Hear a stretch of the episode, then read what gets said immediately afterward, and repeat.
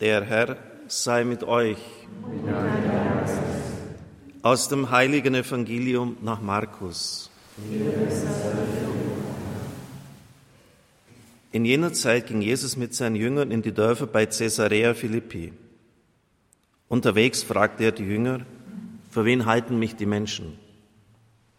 Sie sagten zu ihm, einige für Johannes den Täufer, andere für Elia, wieder andere für sonst einen von den Propheten. Da fragte er sie, ihr aber, für wen haltet ihr mich? Simon Petrus antwortete ihm, du bist der Messias. Doch er verbot ihnen, mit jemand über ihn zu sprechen. Dann begann er, sie darüber zu belehren, der Menschensohn müsse vieles erleiden von den Ältesten, den hohen Priestern und den Schriftgelehrten verworfen werden. Er werde getötet, aber nach drei Tagen wird er auferstehen. Und er redete ganz offen mit ihnen. Da nahm ihn Petrus beiseite und machte ihm Vorwürfe. Jesus wandte sich um, sah seinen Jünger an und wies Petrus mit den Worten zurecht, weg mit dir, Satan, geh mir aus den Augen, denn du hast nicht das im Sinn, was Gott will, sondern was die Menschen wollen. Evangelium unseres Herrn Jesus Christus. Liebe Gemeinde, liebe Zuhörer, liebe Brüder und Schwestern im Herrn,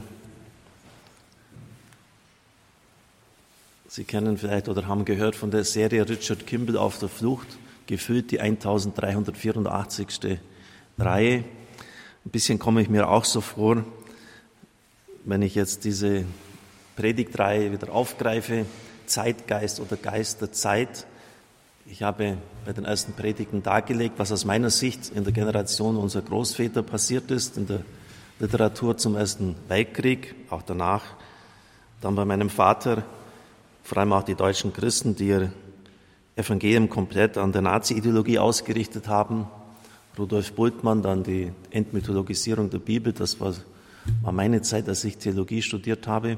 Bin dann auf das Alte Testament eingegangen, der Dornstrauch wird König, den Aufruf des Herrn, sich an ihm zu orientieren, kehrt um, was das heißt gerade auch in den sexualethischen Fragen, die Unauflöslichkeit der Ehe, die Ehelosigkeit Christi, Homosexualität bei Paulus Römer 1 und dann ganz grundsätzlich auch schon Tod und Auferstehung des Herrn, die damals in keinster Weise anschlussfähig waren, weil der Tod am Kreuz war ein Skandal und ein Ärgernis. Und ich möchte jetzt sozusagen in die Zielgerade einbiegen, indem ich jetzt auf die heutige Zeit eingehe. Die Frage, was die Menschen von den religiös Verantwortlichen wollen, die dafür zuständig sind, wird auch in der Bibel schon oft gestellt. Und da finden wir bei Jeremia Kapitel 5, Vers 30 folgendes zur Antwort. Wüstes, Grässliches geschieht im Land. Die Propheten weissagen Lüge. Und die Priester richten ihre Lehre nach ihnen aus. Mein Volk aber liebt es so. Doch was werdet ihr tun, wenn es damit zu Ende geht? Grässliches, Wüstes geschieht im Land, die Propheten weissagen Lüge. Propheten hatten damals, wenn sie echt waren und von Gott gesandt waren, eine riesige Aufgabe. Sie hatten den unangenehmen Job, die Ereignisse der Zeit im Licht Gottes zu reflektieren und den Menschen auszulegen, ihnen zu helfen. Und es war wirklich wie eine Pest von damals, dass dann halt auch leider falsche Propheten aufstanden und das Volk in Verwirrung brachten. Und so entstand riesige Konfusion. Warum ist der Job eines echten Propheten immer schwierig und unangenehm? Weil er eine Stoßrichtung in drei Punkten hat. Sie haben immer die soziale Gerechtigkeit eingefordert. Die Witwen und Waisen waren bedrängt, es war leicht, ihnen das wenige, was sie hatten, auch noch zu nehmen. Und da war Gott immer der Anwalt von ihnen. Und so, deshalb heißt es auch unmittelbar vor diesen Versen, die ich Ihnen vorgelesen habe, Sie sündigen durch ruchloses Tun. Das Recht pflegen sie nicht.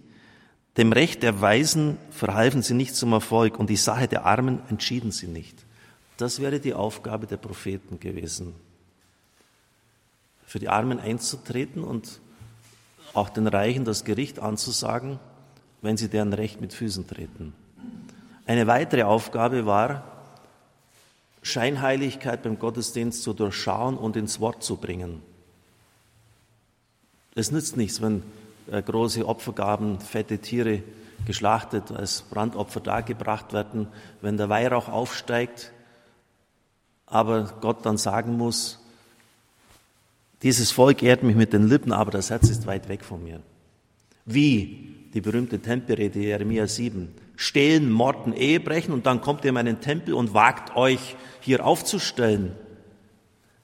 Also so diese, diesen Einklang von Leben, Sittlichkeit und Gottesdienst, den haben die Propheten ganz stark eingefordert. Und da merkt man schon, äh, das war natürlich beim Volk nicht beliebt. Das hat Jeremia mit Mühe überhaupt noch überlebt, rein physisch, diese Ankündigung. Er hat es im Auftrag Gottes aber gesagt. Und noch schwieriger war die dritte Aufgabe eines echten Propheten, nämlich die Verantwortlichen, die Regierenden, näherhin den König, an Recht und Gesetz zu erinnern und dass sie gefälligst dem Volk zu dienen haben und sie am Wort Gottes ausrichten müssen. Und auch die Götzendienste äh, im Land nicht forcieren, sondern beseitigen sollten. Elia hat das fast mit dem Leben bezahlt. Er ist zu König Ahab gegangen und hat ihm das, hat gesagt, für dein Tun werde ich alle bis zum letzten männlichen Geschlecht wegfegen von der Erde. Das hat er im Auftrag Gottes, Jahwes, zu König gesagt. Oder Jesaja zu Ahas, glaubt, als Jerusalem umzingelt war, glaubt ihr nicht, so bleibt ihr nicht. Wenn ihr nicht glaubt, dann verschwindet ihr von der Erdoberfläche. Oder Jeremia, der zu äh, Zitkia gesagt hat, als Jerusalem belagert war, geh hinaus, das ist der Wille Gottes, ergebt euch. Es ist sinnlos, führt den Kampf nicht. Oder Nathan, als er zu König David gegangen ist, du hast äh, die Ehe gebrochen und du bist zum Mörder geworden. Was glauben Sie, wie gefährlich das war? Und deshalb ist auch kein, kaum einer Prophet ein, eines natürlichen Todes gestorben. Und deshalb haben die Propheten, die Falschen, diesen Job natürlich nicht ausgeführt. Und was haben sie getan? Die Propheten weissagen Lüge. Das heißt, sie, und das ist auch klassisch kommt bei den Propheten immer wieder vor, sie haben den Leuten Heil angekündigt, wo es kein Heil gibt. Das Einzige, was sie hätten tun müssen, wäre gewesen, Umkehr. Umkehr zu verkündigen. Den Leuten zu sagen, ihr müsst eure Beziehung zum Nächsten, zu den Armen vor allem, und zu Gott neu ordnen. Ihr müsst das überdenken und euch anders aufstellen. Aber weil das eben die Propheten waren, und die sind ja auch aufgetreten mit Sätzen wie, so spricht der Herr, hat das einen Schein von Legitimität gehabt. Das ist in Ordnung. Und die Priester haben es aufgegriffen, also das ist wie eine Kaskade. Die Priester richten ihre Lehre nach ihnen und dann der fatale Satz, mein Volk aber liebt es so. Ist es jetzt wirklich so wahr? Die Leute wollen belogen werden? Die Leute wollen beschissen werden?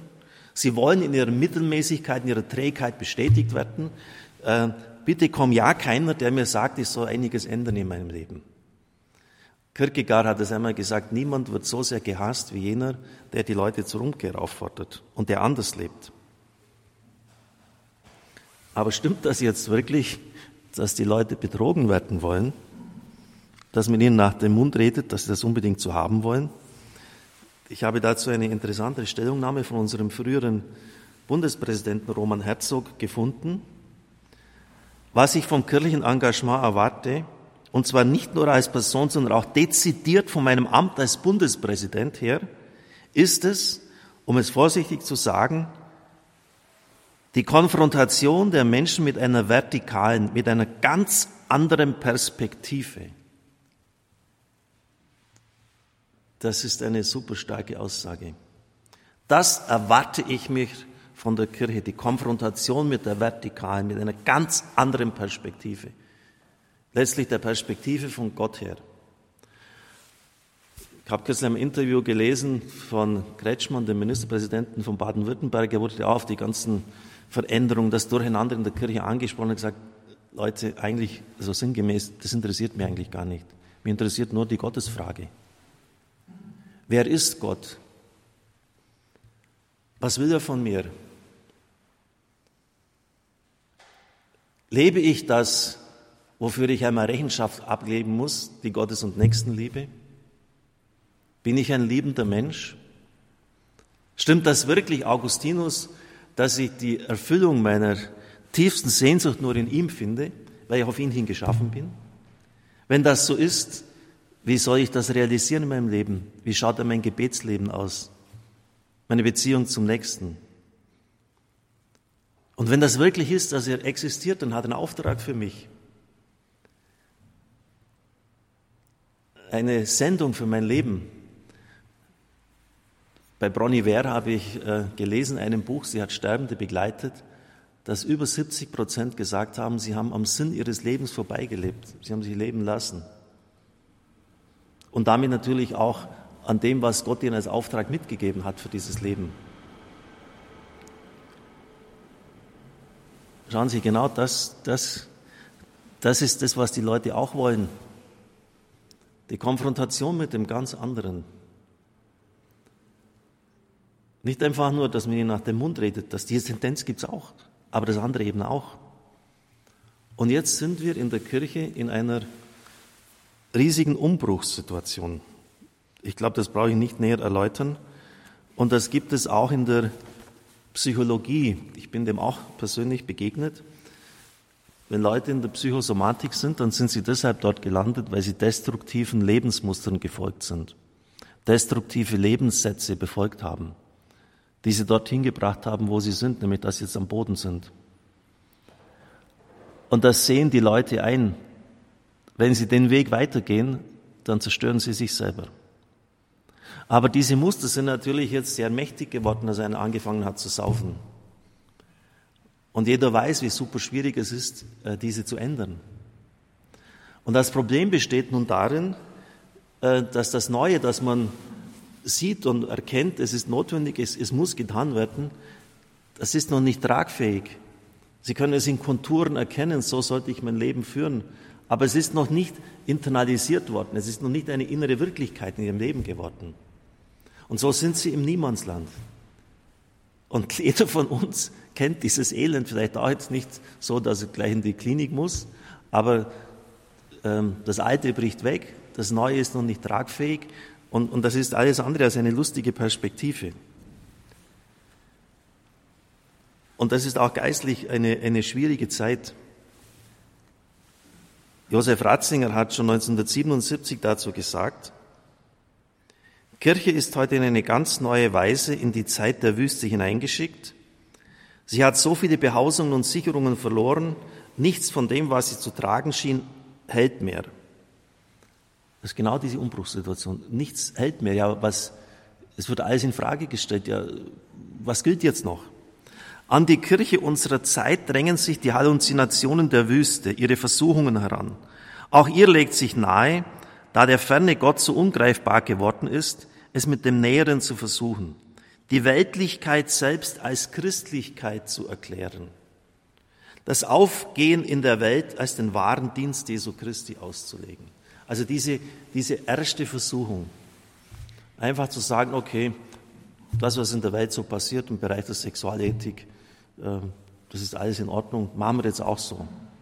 Die Weltlichkeit als die wahre Christlichkeit auszulegen. Eine undifferenzierte Anpassung an die gesellschaftliche Wirklichkeit. Und warum ist diese Versuchung so stark? Weil wir Angst haben, dass es uns so geht wie den Propheten.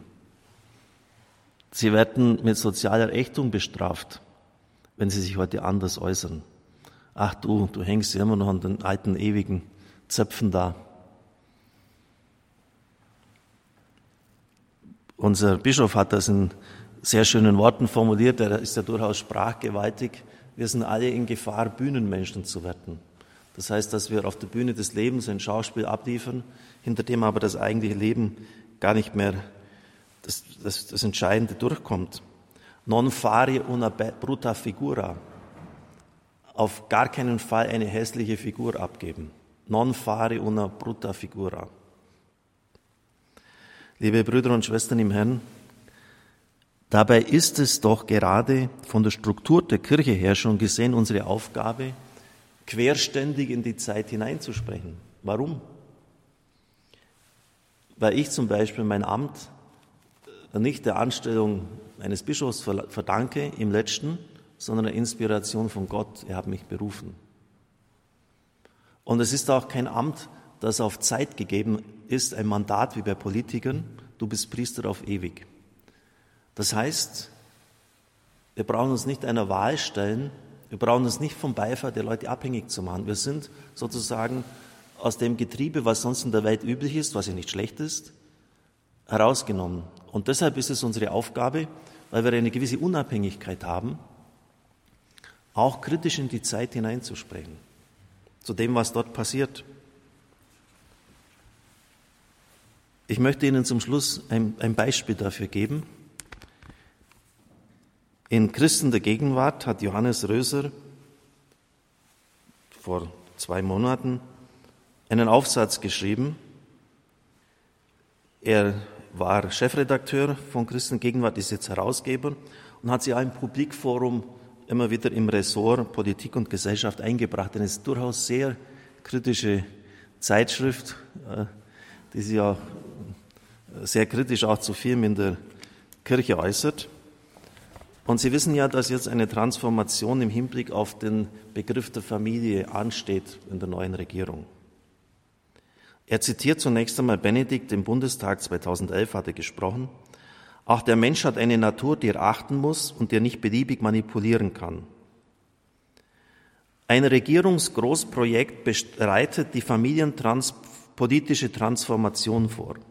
Nicht eheliche oder pseudo-eheliche Beziehungen werden in Verantwortungsgemeinschaften, zu Verantwortungsgemeinschaften erklärt. Das heißt ja dann konkret, dass zum Beispiel ein Kind bis zu vier Eltern haben kann. Also wenn ein lesbisches Paar möchte ein, Kind haben und da wird dann die Eizelle befruchtet, eingesetzt und man sagt ja, der Vater soll ja auch ein gewisses Mitspracherecht haben und dann soll es also insgesamt bis zu vier sein. Die sprachliche Neudefinierung dient dazu, die Ehe zu relativieren, schreibt Röser. Gleichzeitig wird die Familie zu einem spätneuzeitlichen künstlichen Produkt kleinbürgerlicher Biederlichkeit umdeklariert, was verschleiert, dass Ehe und Familie Institutionen des Menschengeschlechts seit Jahrtausenden sind. Ihr Sinn, Nachwuchs zeugen, aufziehen, erziehen, ins Erwachsensein bringen, den Fortbestand der Gemeinschaft sichern. Alle Kulturen dieser Welt feiern die Paarung per Hochzeit als höchstes Fest. Der Urwunsch, Kinder zu kriegen, Unfruchtbarkeit zu überwinden, hat die medizinische Fertilitätsforschung beschleunigt. Darum ranken sich Glück und Unglück, Freude und Schmerz. Mit der Evolution hin zum Monotheismus entwickelte sich die Monogamie. Die eine Ehe hat sich religions- und kulturübergreifend als das modernen Zivilisationen gemäße durchgesetzt, wobei archaische Polygamie, Stammestraditionen da und dort noch fortleben. Die ein Leben lang treue Einehe gegenseitiger Fürsorge garantiert bei allen Problemen, am besten die psychische wie soziale Gesundheit des Paares wie seiner Kinder. Es ist absurd, wenn der Staat das relativiert, um im Nachhinein psychospeziale Gesundheitsreparaturagenturen aufzubauen, wenn man die ganzen Schäden dann ja wieder reparieren muss. Ehe und Familie nur eine Verantwortungsgemeinschaft, bedeutend mehr, eine Verbindlichkeitsgemeinschaft, unübertroffen, einzigartig. Die beabsichtigte Familientransformation bewirkt nicht Fortschritt, sondern Rückschritt. Die Kulturrevolution erweist sich als Kulturmanipulation. Die Kirchen sollten öffentlich vehement Widerstand leisten, statt wie etliche Amtsträger beim Klimaschutz und Migration sich anbietend an die Regierung anzuschmiegen. Mit einem Wort der Befreiungstheologie, Kontestation, also Anfechtung und Infragestellung bestehender Herrschaft und Gesellschaftsstrukturen auf evangelisch Status Confessiones, also den, den Stand der Konfession, also das, ist, das gehört jetzt zum Bekenntnis zur Konfession und da gibt es keine Kompromisse, das ist so. Das werden wir verteidigen unter allen Umständen. Ist nur ein einziger Punkt. Es bitte Hand ans Herz, wer von Ihnen hat jetzt gehört, dass gegen diesen Transformationsprozess, diese neue Betrachtung der Familie nur noch als Verantwortungsgemeinschaft, dass da Leute in unserer Kirche energisch und lautstark aufgestanden und sagt, nein, das machen wir nicht mit. Können Sie da irgendeinen benennen? Das heißt, wir zerstören die Grundlagen unserer Gesellschaft. Vor unseren Augen passiert das.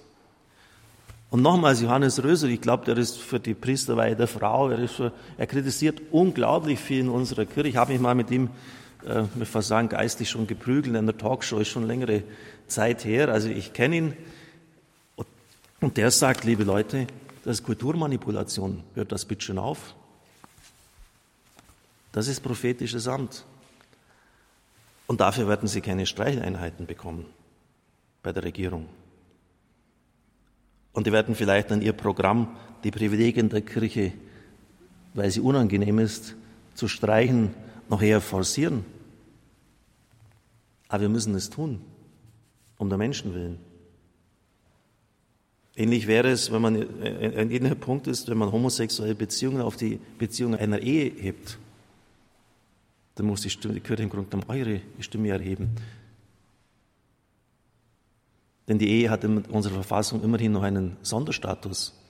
Und wenn ich andere Gemeinschaften und Beziehungen an sie heranführe oder gleichsetze, hebe ich das de facto ja auf. Aber das steht so im Grundgesetz. Das ist jetzt nur ein Punkt von mehreren. Liebe Leute, liebe Brüder und Schwestern im Herrn, was wollen die Menschen? Dass man ihnen nach dem Mund redet? Ja, stimmt, ist so. Steht schon bei den Propheten und finden Sie an vielen Stellen dort.